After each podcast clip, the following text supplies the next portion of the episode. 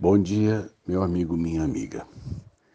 É, esses dias eu andando aqui pela minha cidade, é, os sinaleiros nossos têm ficado assim um mostruário de coisas diferentes e surpreendentes.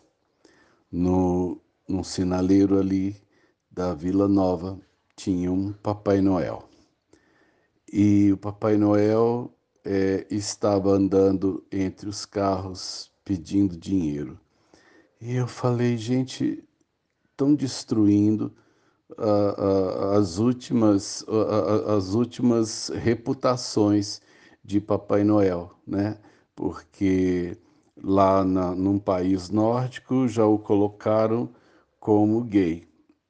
Agora já o colocaram no meio dos carros para pedir dinheiro. Não sei se estava pedindo para ele ou para alguma obra social. Mas eu fui uma criança que fui ensinada, de certa forma, a acreditar que Papai Noel existia. E até hoje não entendo muito bem porque minha mãe é, cultivou isso na nossa infância, né? E olha que para você cultivar um, uma ideia torta, você tem que fazer um esforço imenso. Diz que todo mentiroso tem que ter uma boa memória e eu acho que quem quem inventava o Papai Noel precisava mesmo de uma boa memória. É, tudo aquilo, né, que se dizia que ele morava no Polo Norte, que ele vinha de noite de trenó, você nunca imaginava, por exemplo, que o trenó do Papai Noel iria caber presentes para o mundo inteiro. Mas a gente não faz essa matemática, né? Você vai aceitando. E que o Papai Noel entrava pela chaminé enquanto a gente estava dormindo. Aí a minha casa não tinha chaminé. Aí eu cheguei, bom, isso aí já foi meio difícil. Cheguei, mãe, como é que é esse negócio, né? Ah, ah, a casa nossa não tem chaminé. Como é que ele entra? Assim, não, ele, ele bate na porta, eu abro, ele entrega os presentes e vai embora. Falei, então tá ótimo, né? A gente, menino, aceita tudo sem questionar. Uma vez é, deram para nós uma bicicleta.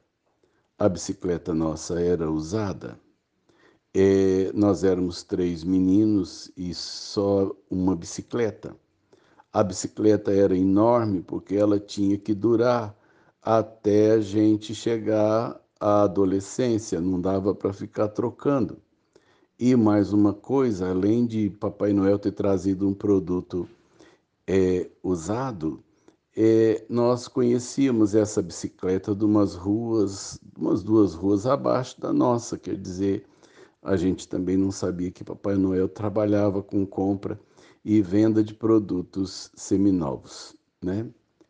Mas a gente tocou a vida assim, acreditando nesse tipo de coisa.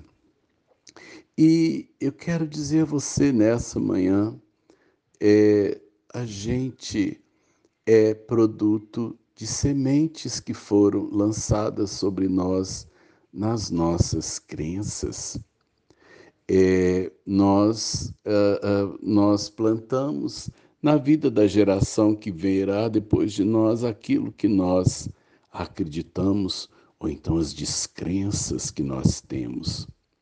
Certa vez eu ouvi um colega, professor de história, falar tão mal da religião que eu fiquei com dó das, né, dos meninos que chegaram ali para assistir aquela aula à tarde e ouvirem alguém desrespeitosamente agredir a fé cristã, a, cred a credibilidade da, da igreja. Não quero dizer que essas coisas não tenham cometido falhas, mas a gente não pode desrespeitar as sementes que outros acreditam, né? Porque acolheram. É, Graças a Deus, meus pais também semearam Jesus no nosso entendimento.